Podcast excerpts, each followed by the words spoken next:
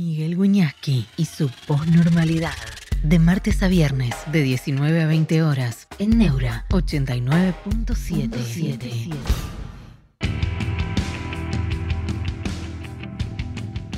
Buenas tardes, ¿cómo están? Bienvenidos a la posnormalidad.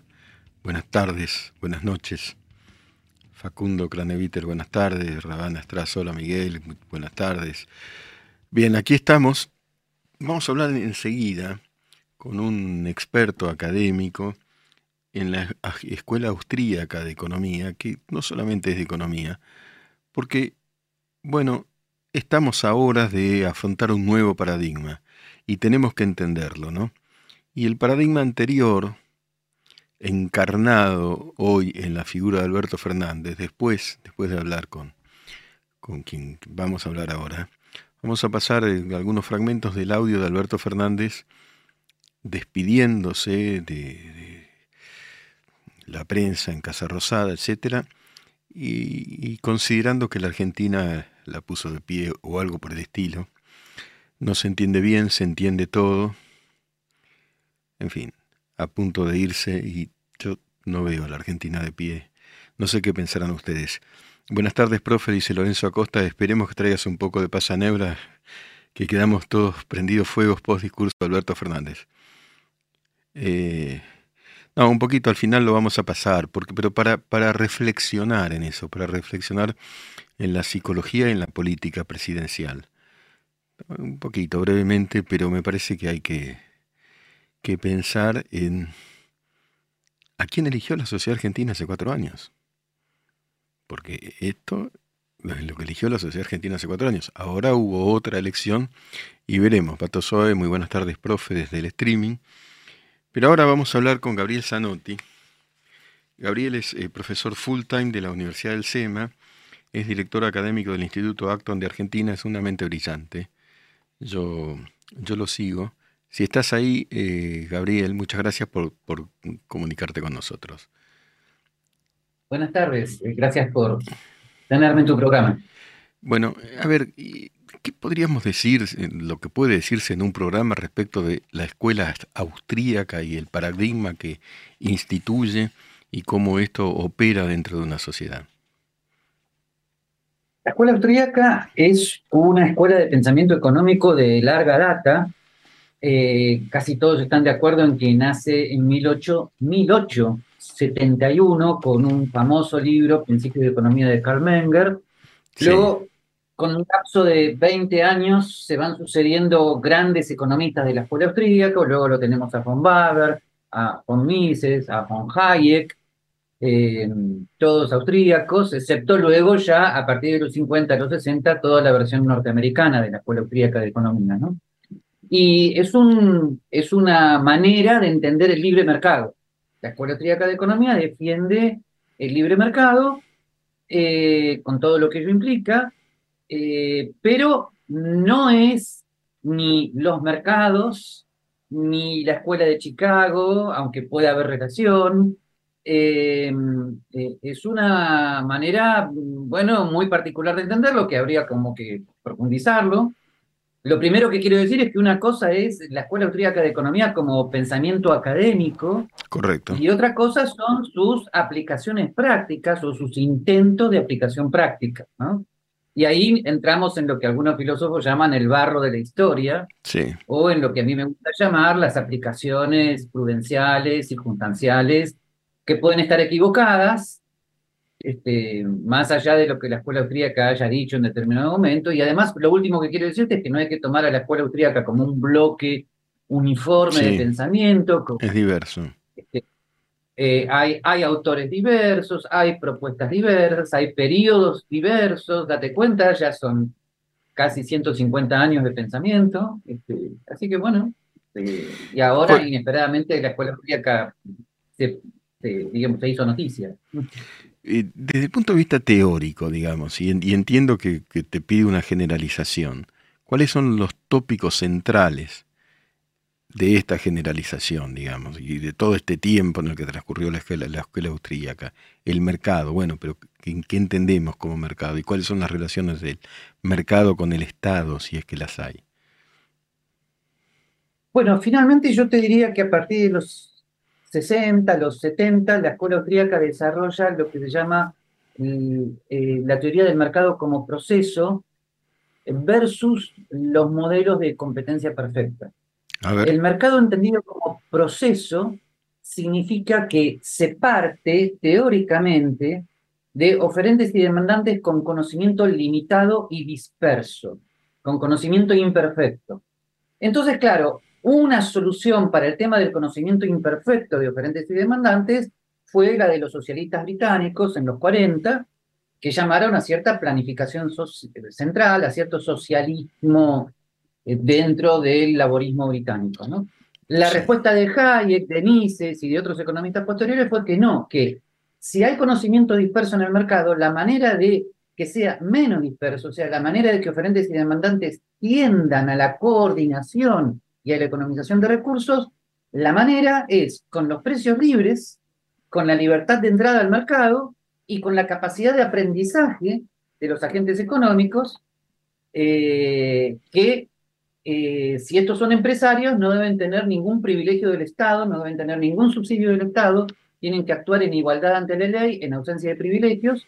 Y entonces creo que esto es, espero, ¿no? Relativamente fácil de entender. Si estás actuando en un mercado libre, sin subsidios, sin privilegios, solamente puede subsistir en el mercado libre aquel que haya tenido la perspicacia, como se ha traducido cierto término famoso, aquel que ha tenido la perspicacia de ver dónde estaban las oportunidades de ganancia, de ver cómo se coordinan los recursos escasos, los factores de producción para las necesidades de los consumidores, y el que no es capaz de hacerlo sale del mercado.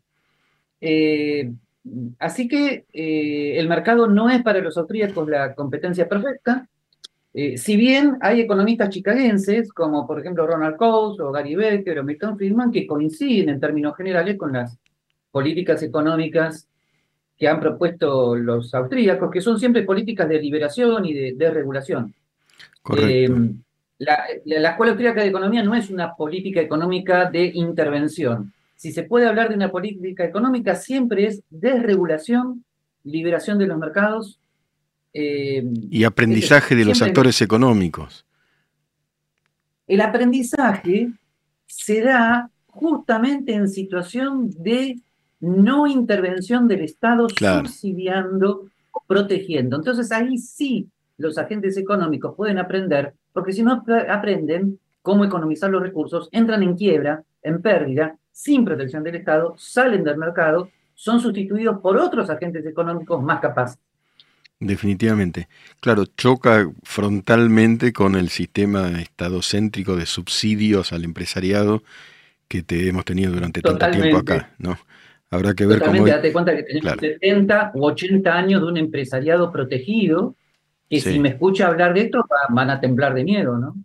Porque teóricamente eh, a lo que va la desregulación, aunque sea de manera progresiva, es a quitar todos los privilegios y subsidios que tiene el sector empresarial. Así que no creo que les divierta. Muy interesante. Yo, yo noto un aire de, de, sintonía con otro pensador que no es un economista, pero que es Popper. ¿no? Una sociedad abierta y los enemigos de la sociedad abierta, que también fue austríaco, aunque desarrolló su carrera en, Gran Bretaña, digamos, ¿no? No es economía, pero eh, se requiere una sociedad abierta. Estoy teniendo una dificultad de audio. No te escuché recién porque... A ver, ahora me, ¿me escuchás, eh, Gabriel? Ahora, sí. ¿Me escuchás? No, que yo noto una, una, sintonía, si bien en otro plano, porque estamos hablando de filosofía política con Popper, también, digamos, de origen austríaco, la sociedad abierta y sus enemigos, aunque desarrolló su carrera en Gran Bretaña, pero hay algo ahí, ¿no? Hay algo eso de la escuela hay austríaca. Una sintonía, sí, sí, porque este, no es que Popper haya sido miembro de la escuela austríaca de economía, eh, pero era eh, muy amigo y admirador de Hayek. Y desde el punto de vista de su filosofía política, él también insistía en que en una sociedad libre, eh, las, las, hipótesis y las refutaciones de las hipótesis y la libertad de expresión en última instancia, tan olvidada últimamente, es lo que hace, lo que garantiza que el ser humano con su pensamiento crítico pueda ir progresando en su conocimiento. Entonces, esa, se han hecho analogías de esa filosofía política con el mercado. O sea, así como un filósofo, un científico, tira hipótesis al mercado de las ideas y se arriesga a ser refutado, un empresario tira proyectos de producción al mercado y se arriesga a ser eh, refutado, o sea, a entrar en quiebra. Definitivamente. Y me, me, da la impresión, pero bueno, habrá que verlo, que esa liberación, aunque sea progresiva, también fomenta la creatividad. Yo muchas veces me pregunto, yo estoy un tiempo en Estados Unidos y uno veía que venía un tipo y te inventaba el iPhone. Pero ¿y por qué lo inventó allá y acá no? Y venía el otro y te inventaba, ¿no? Eh, bueno, ¿por qué? Exactamente, tenés que tener incentivos. En, las, en las economías intervenidas, autoritarias y totalitarias, el único incentivo es hacer lo que al funcionario estatal le gusta que hagas y por lo tanto obtener los favores del poder. O sea, el incentivo en los sectores intervencionistas es a obtener privilegios, a obtener subsidios y prebendas. Cuando no tenés todo eso, la creatividad empresarial sale a la luz. ¿no? Eh, ten en cuenta que un sistema de mercado libre implicaría un Big Bang de proyectos de todo punto de vista, porque no estamos hablando solo de un mercado libre, estamos hablando de una sociedad libre, desregulada. Claro. Por lo tanto, millones de proyectos en educación, en salud, en seguridad social, en economía, en cultura, esos millones de proyectos saldrían a la luz y tendrían que estar en libre competencia, tendrían que obtener recursos a partir del favor de los consumidores y no a partir de lo que los funcionarios estatales consideren correcto. Pero eso es toda una filosofía política. ¿eh? Cuando, por ejemplo, se dice, eh, eh, cuando, por ejemplo, se dice, bueno, ¿qué necesita la Argentina? No, el pensamiento austríaco no, no procede por colectivos. ¿Qué necesitan los consumidores? Vos, yo y los millones de argentinos en sus actos cotidianos de compras y abstenciones de comprar, ellos van determinando la estructura de, producción, la estructura de precios. Los precios van subiendo y van bajando según los consumidores demanden o dejen de demandar. El precio que sube es un indicador a que hay que invertir ahí, si alguien se equivoca, sale del mercado. Por lo tanto, no es que la Argentina decide, la nación decide, las Naciones Unidas deciden. No, no, no, no. Son los consumidores los que deciden. Pero esto es toda una filosofía política. ¿eh? Porque, ¿qué pasa si, por ejemplo, los consumidores deciden que, te voy a dar un ejemplo, deciden que le gusta ver más eh, los partidos de fútbol de Messi que ir a conciertos de Mozart? Pues los conciertos de Mozart tendrán menos demanda y los partidos de fútbol de Messi tendrán más. Y te lo está diciendo alguien que preferiría ir a un concierto de Mozart. Pero la filosofía política, acá viene el punto, implica el respeto a la decisión individual de demandar a Messi.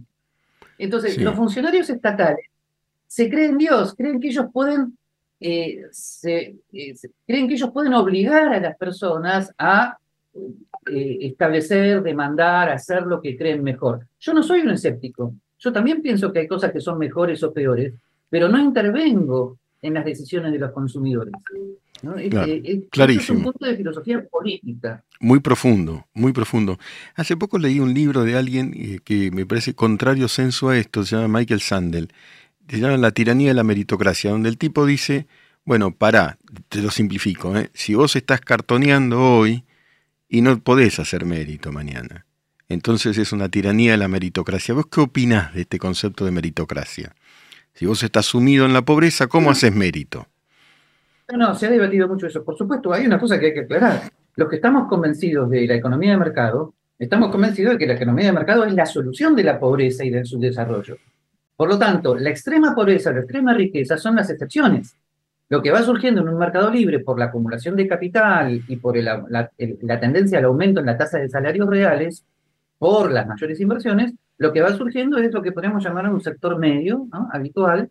Correcto. Eh, la extrema pobreza puede tener muchas causas, eh, culturales, este, desde todo punto de vista. Sí. Eh, pero un autor como Hayek reconoció el principio de subsidiariedad para los, para los municipios, no para el Estado central, porque los municipios tienen mayor control de su gasto público, ¿no?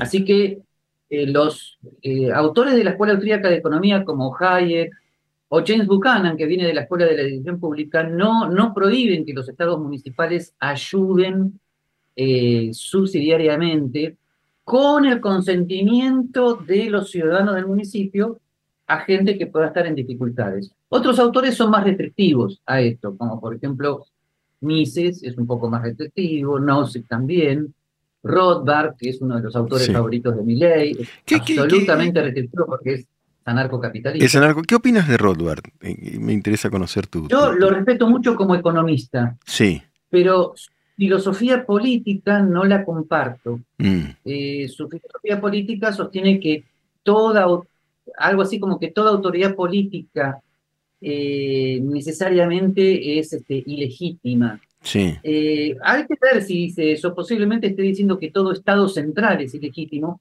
No era esa la posición de Mises y Hayek, que eran liberales clásicos que aceptaban un Estado limitado como el Estado de, eh, de los primeros Estados Unidos con la Constitución de 1787.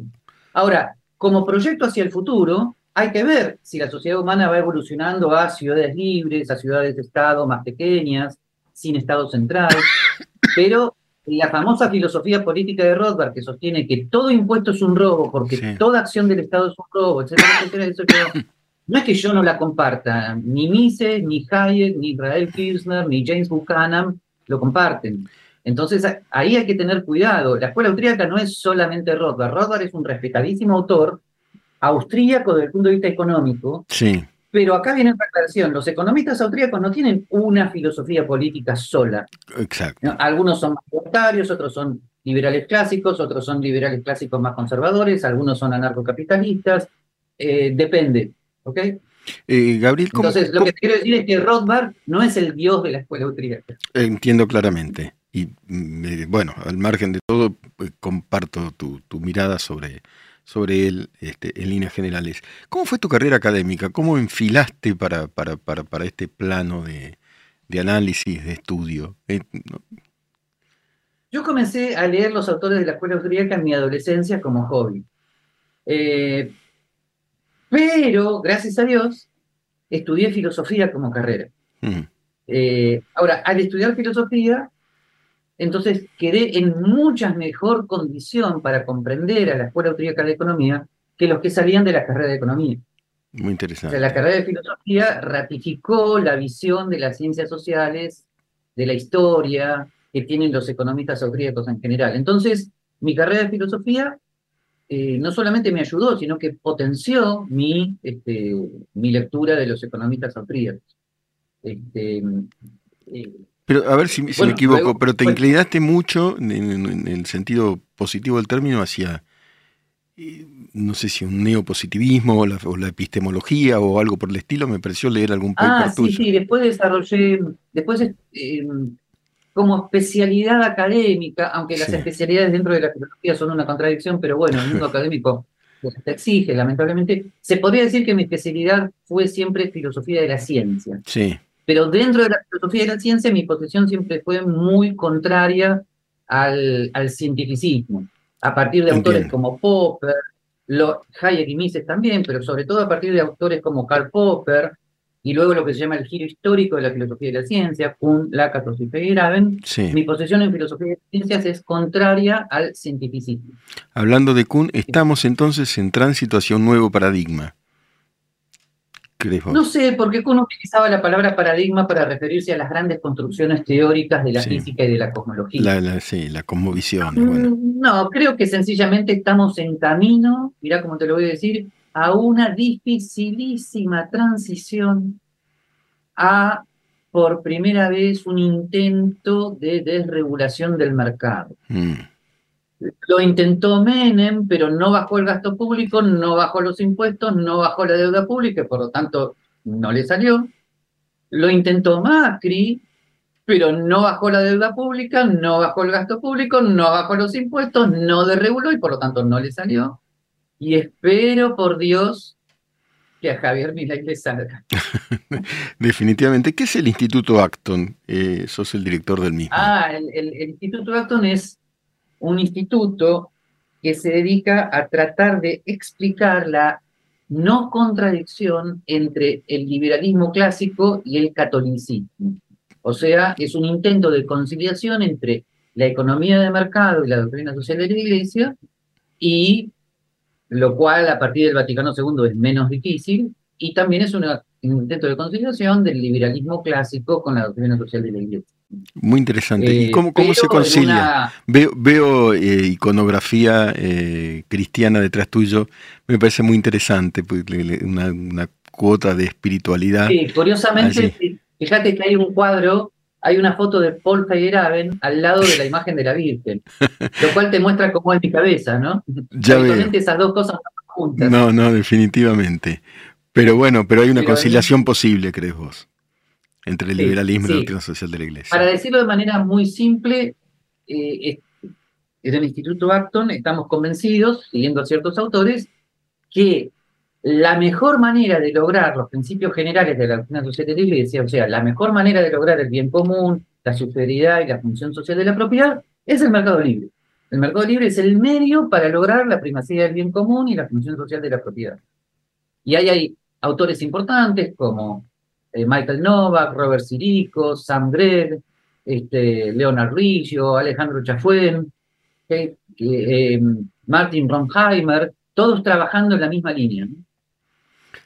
Eh, Gabriel, me parece muy, muy rico todo lo que has expuesto hasta ahora, si bien que breve, de manera que volveremos a molestarte en cualquier momento. Te agradezco muchísimo por esta charla.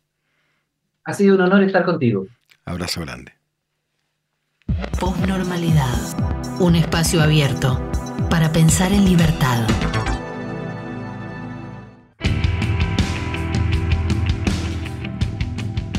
Bueno, en las redes, eh, mucho elogio, y yo creo que bien merecido a, Gabriel Zanotti, ¿no? Eh, exquisita explicación, dice Augusto Guerrero, Jesús Aarón Lenis López, un lujo el invitado, eh, etcétera. Muy interesante la charla, vale D, vale C, son dos personas diferentes, parece que sí. Nos vamos hacia la descentralización económica. Xerox 81, clarísimo dice, y agrega eh, una de las mejores notas que, de las mejores notas que hiciste por acá, profe, gracias, Xerox. Yo, pues yo te calea, vos sos académico. yo, yo, trato de, leer entre las líneas y, creo que no me equivoco.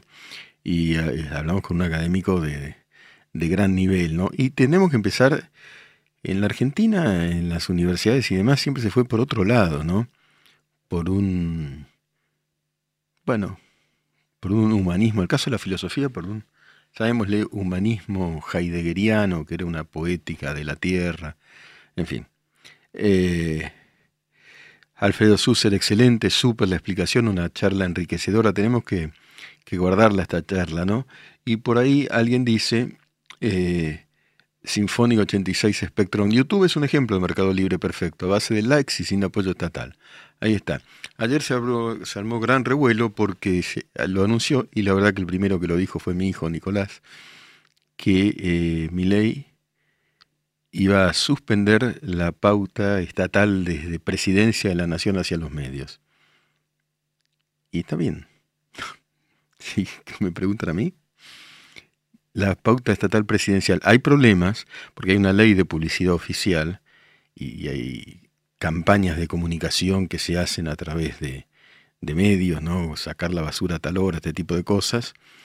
Y no sé cómo, cómo será eh, la instrumentación de este asunto. Y el otro problema muy grave es el apoyo de las pautas provinciales o municipales, porque los medios en las provincias, eh, ¿por, qué el periodismo es tan centralista en la Argentina? Porque los medios grandes pueden eh, sostenerse sin publicidad que provenga de presidencia. A mí me parece bien, porque si no vos, lo digo con, vos sostenés con publicidad estatal a C5N. Y C5N hizo periodismo, ¿o qué hizo? Y los dueños, ¿entendés por qué tiene, tiene que sostener la, ciudadanía, decir el Estado, eso? Y todo, ¿eh? Esto es lo que yo pienso. Quizá no sea inmediato, no sé cómo, cómo será. Ese fue el anuncio. Ahora bien, escuchamos recién a Gabriel Zanotti. Rabana Strass agrega, y ahora, operan, las universidades operan como pequeños estados bananeros, habría que replantearse si las universidades deben seguir siendo autárquicas, nada tiene que ver con el financiamiento público-privado. No, yo, yo creo en la autonomía universitaria, creo profundamente, Rabana, en eso pero no creo en los negocios sucios de muchas universidades que servían como, como, como ductos de dinero, como túneles que no tenían control alguno respecto de dinero que se utilizaban para subsidiar cualquier cosa. Pero la autonomía académica, que una universidad elija su claustro docente, etcétera, yo en eso eh, creo. Calixto 555, sí, una cosa es filosofar y otra cosa es aplicarlo, y definitivamente. Pero la filosofía te da un impulso para buscar caminos diferentes y después. Flor Drago, buenas tardes, profesor. ¿Qué opina sobre el discurso de Alberto? Que ahora lo vamos a pasar, Flor. Creo que necesita ser analizado de distintos ángulos, filosófico, psicológico, comunicacional. ¿Podemos pasar un fragmento, muchachos, del discurso de Alberto? vamos a verlo y ahí y lo vamos analizando. ¿Cómo están? ¿Bien? Bueno, hoy, hoy es eh, objetivamente el último día que vengo a la, Casa Rosada, porque mañana tengo que ir a Brasil, así que ya no, no voy a estar volviendo. Y no quería irme sin darle las gracias a todos y todas, a cada uno y cada una de ustedes. Porque fueron cuatro años muy difíciles, que no se los voy a explicar a ustedes. Tan difíciles que mucho tiempo no lo pudimos compartir en los pasillos de esta Casa Rosada porque la pandemia nos obligó a, trabajar a distancia y tardamos mucho tiempo en recuperar la habitualidad de venir cotidianamente. Pero en todo momento estuvieron, en todo momento trabajaron, en todo momento hicieron lo que debemos hacer por este país, que es ponerlo de pie. La verdad es que me voy con la tranquilidad de haber puesto todo lo que tenía que poner para ayudar en este tiempo. Me voy con la tranquilidad de que estamos dejando un país que está funcionando. Eh, el que me sucede no tiene que recibir un país que al año siguiente tiene que pagar 19 mil millones de dólares y al otro 18 mil como el que me tocó a mí. El que me sucede no tiene que recibir 10 puntos de desocupación, recibe la tasa de desocupación más baja en muchos años. El que me sucede, eh, verdad, va a recibir 7.000 obras públicas hechas en el país nuevas, 4.000 eh, terminadas, 3.000 en marcha. El que me sucede va a ver que hay 140.000 familias que ya no tienen un programa de vivienda porque el Estado se los dio que hay 95.000 viviendas más en proceso de construcción, con lo cual si, sigue va a haber 95.000 familias nuevas que van a poder acceder a su casa. Eh, el que me sucede va a encontrar universidades en marcha. Bueno, muchas cosas para, analizar desde el lenguaje no verbal, desde el verbal también. Hay una cuestión, me parece que, que nosotros lo sabemos, digamos, la mayoría de la gente que vive en este país, y es que eh, el que lo suceda, como, yo no sé si es correcto, ¿no? El que me sucede es el presidente que eligió la sociedad argentina, bueno, porque eh, teóricamente no hay una eh, no hay un continuismo, a eso me refiero sino una, sí, una sucesión cronológica, pero más bien una ruptura de modelo eh, económico-político. Pero los que vivimos en Argentina sabemos que tener, bueno, lo están diciendo. Eh, Flor, el Drago, el país tiene 50% de pobres, desnutrición infantil, una tragedia, catástrofe educativa, una inseguridad atroz. Eh, una eh, universidad dice 081, el 73% de los estudiantes secundarios no alcanza un nivel mínimo en matemática. Repito esto, un, el 73% de los estudiantes secundarios no alcanza un nivel mínimo en matemática. Hay dificultad para la lectura de texto, es decir, hemos descendido eh, espantosamente y también tiene que pensar la, la Argentina, bueno, después están las bromas, Calixto, champancito, sí, el champán, bueno, el brindis, que yo, pero, pero hablando en serio, hablando en serio, realmente, ¿por qué no se puede hablar con claridad y con honestidad el último día de un mandato? Sí, es el, resultado de las pruebas PISA, recuerda Flor Drago, sí, patética. Patética, porque no pueden decir bien la verdad, este, es esto. Y además, y además, tenemos la fiesta de olivos y tenemos el vacunatorio VIP y tenemos, miren, hace un rato hablé con, con una persona de larga trayectoria en la política, Paula Bertol, y me mostraba cómo la jefatura de gabinete nombró ayer, boletín oficial, ¿eh? 96 personas para integrar la planta, plantas gubernamentales oficiales. Ayer 96 personas. Ayer. Entonces, ¿para qué están usando el Estado? A ver, tenemos otro fragmento del, del, de la palabra de Alberto Fernández. Ahí vamos. Uno puede dar muchas órdenes, pero si no tiene... Y bueno, es muy difícil. Me voy con la tranquilidad de haber recompuesto el salario de los trabajadores estatales, aunque, aunque tengo un enorme pesar de no haber podido resolver el problema de la pobreza. Pero sí saben los compañeros de PCN, los compañeros de ATE, que hemos mantenido permanentemente abierta la paritaria para que puedan corregirse los salarios lo que hicieran falta. Me voy con la tranquilidad de que nunca dictamos una medida en perjuicio de los que menos. Jamás, jamás. Ayer mismo dictamos una decisión que por ahí pasó desapercibida, pero ustedes saben que en la Argentina todavía se seguía cobrando el llamado de larga distancia en los teléfonos fijos y celulares. Y desde ayer desapareció eso. Esa diferencia desapareció.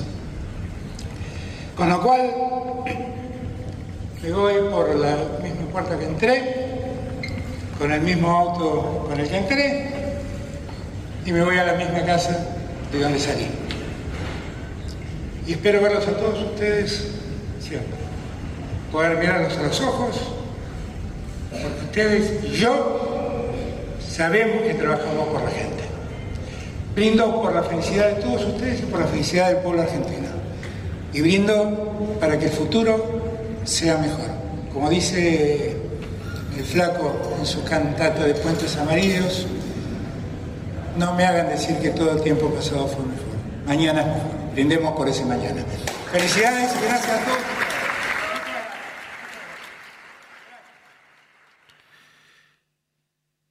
Bueno, quiero, quiero leerlos, algo leído, ¿no? Eh, el asunto es la larga distancia, ¿no entendí? ¿Qué pasa? Mañana no, te cobran el llamado de larga distancia.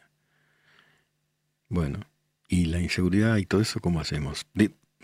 quiero decir, la, presidencialización de la palabra implica, implicaría o debiera implicar, cuando uno concluye su tarea, una, eh, una explicación honesta y sincera de lo bueno y de lo malo. Es decir, decir las cosas tal como ocurrieron y dar su visión de las cosas, ¿no? Eh, la fiesta de olivos, el vacunatorio VIP y la, él dice la recomposición de los salarios estatales que ahí hay uno de los problemas del déficit fiscal y de la, y de la, y de la hiperinflación. Vos por más que recompongas en base a emisión, porque ahí, ahí hay un cinismo muy profundo. Vos recomponés y yo te doy 100, o te doy 1000, o te doy 10.000. Entonces vos ves tu cuenta y decís, me cobré 10.000. Sí, pero los productos te van a salir 30.000. Porque la emisión lo que produce es una inflación o una superinflación. Entonces, ¿cómo podés decir que, que recompusiste los salarios de los estatales? Y de esos estatales, ¿cuántos trabajan? Porque también ahí hay otro problema. Muchos sí, ¿eh? Muchos sí, pero bueno, se van. Esta gente se va y ahora enfrentamos... Hay una frase de Churchill muy genial, como casi todo lo que decía Churchill, y es que cada éxito implica sacar un ticket hacia una dificultad mayor. Yo creo que vale para mi ley. ¿eh? Hay un éxito que es haber ganado las elecciones, y no es poco. Ahora viene la dificultad mayor que es gobernar. Ahora hay que. Ahora viene, ahora viene la verdad. Y va a ser muy difícil, lo decía recién Gabriel Zanotti, una dificilísima eh, tarea que es la de invertir, cambiar, modificar un modo de pensar eh, en donde la desregulación, la, bueno, la liberación de tantas trabas, cepos, etcétera, que en buena medida servían para hacer negocios tremendos, porque todo eso se va a ir descubriendo, eh, se vayan liberando y vayan desapareciendo y uno pueda, con su dinero poco o mucho, y por, en estos momentos es poco para la enorme mayoría, eh, hacer lo que quiere y no lo que diga el burócrata de turno. O Groto dice, los estatales de 10, los que estamos por cuenta propia, uff. Es que lo que yo digo, el sector privado este, no es el más conveniente para cobrar, eh, no lo fue en estos, en estos cuatro años. ¿no? Pero claro, pero lo que pasa es que el salario, yo no digo que la gente que trabaja en el Estado deba cobrar mal. Lo que digo es que está subvencionada en base a emisión. Y la emisión genera inflación, o quizá hiperinflación. Federico Agullé huyen para adelante, pero huyen. Hacen gala de la mediocridad absoluta. Lorenzo Acosta Cristina, ayer en un discurso dijo que voy a seguir acá. Ella puso a Alberto y después de semejante destrozo tiene el tupé de arrogarse el favor de su presencia. Es triste. Yo estoy de acuerdo, Lorenzo. Ahora también tiene que pensar la sociedad argentina, que es lo que eligió en los últimos 20 años. Porque eligió esto, eligió este modelo, eligió a Cristina, ¿eh? la ungió ahí, lo aplaudían, ¿eh? los, subsecuentes, la militancia y todo esto, y al final todo eso era la ruta del dinero acá. La militancia era rentada. Bueno, eh, esta transposición, esta conversión de un modelo hacia otro modelo, no digamos una cosmovisión global o un paradigma, pero bueno, a otro modelo que pasará a llamarse liberal o, veremos si se concreta de esa manera, es un tránsito, es una caminata en el desierto. ¿eh? Porque efectivamente eh, se terminó eh, el dispendio de dinero en base a emisión. Esto es fundamental. Encima dice que Juan Oliveira no se los puede ni cuestionar porque te investigan. Sí, pero no, no nosotros yo he investigado. Que investiguen. Y ya, y yo creo que han perdido, que perdieron los barismos electorales como perdieron, que perdieron como muchísimo poder y que conservan un cierto poder también. También. Hay que ver por cuánto tiempo, ¿no? Vale, de, tenemos que aprender a no votar más a este tipo de políticos, esa es la parte que tenemos que aprender, Lucio, Gabriel Lorenzo Acosta, cuando las preguntas, eh, les preguntás por qué los votan a pesar de lo que hicieron, mamita, cada cosa escuché, bueno. En fin, igualmente no sabemos lo que viene, porque como decía alguien por ahí en el, en el streaming, ¿no? Bueno, una cosa es la filosofía, yo me dedico a eso también, y otra cosa es la acción la concreción, las, las, efectividades. Veremos, veremos, juegan tantísimas cosas, los egos, la voluntad de poder, la dificultad, las coaliciones, las negociaciones y el gran problema económico que estamos atravesando, el, inmenso problema económico y un problema, yo diría también, eh, yo no sé si, si es el término, pero problema ético, ¿no? Algo, algo muy profundo, por lo menos mucha gente que considera que transgredir es correcto, que no cumplir con las leyes, incluso que matar a otro, que robar a una señora porque es débil en la calle eh, y, quitarle su, monedero porque uno transita en una moto que vale 50 mil dólares, vale, que eso está, está bien, que no pasa nada. Bueno, eso también ocurrió en Argentina, ¿no? Esa es la degradación, esa es la falta de educación, Alfredo Susser, a los que lo apoyan les invito a conocer los barrios de la provincia, se van a asustar. Si no sabemos qué, sí, no sabemos qué vendrá, pero puede ser peor de lo que estamos viviendo, esa es la pregunta. Y todo puede ser peor o todo puede mejorar también. Frente a la pregunta por qué los que están ahí no repreguntan, no preguntan, mira, mi experiencia periodística, esto lo digo yo, es que cuando un tipo habla en estas condiciones, lo mejor es dejarlo hablar. Y ya lo dijo todo. ¿Qué le vas a preguntar? Ya está, no era el momento, ya se va, era el último día, el último discurso, y quedará esta imagen. Vamos a leer el poema. Pensar, pensar, pensar. Posnormalidad. Pensar escuchando. En Neura.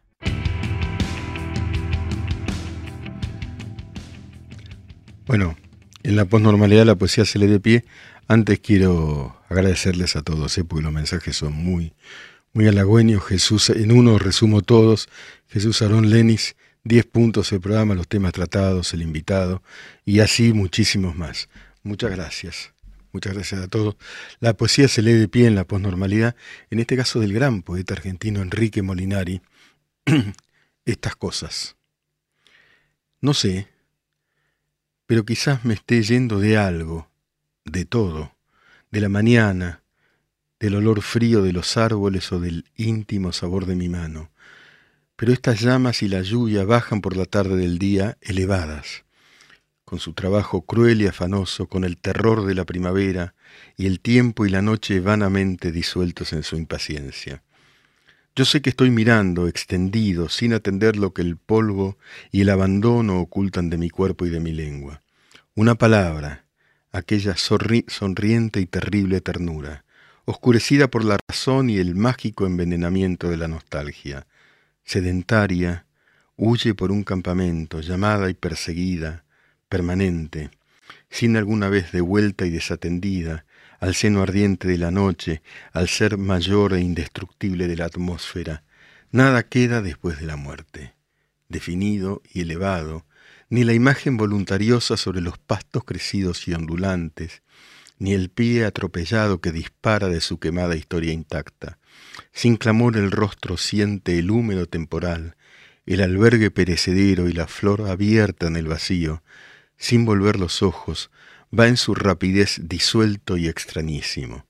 Soy el ido, el variante del cielo de la calle muerta en las nubes, su entretenimiento como un pájaro, amor, amor, una brisna del sentido, tal vez un día donde mis labios bebieron la sangre y todas esas nieblas azotadas e irremediables, perdidas, decidido, toma, o noche, mis secos ramos, y llénalos de rocío brillante y pesado, igual al de las hojas del orgulloso y reclinado invierno.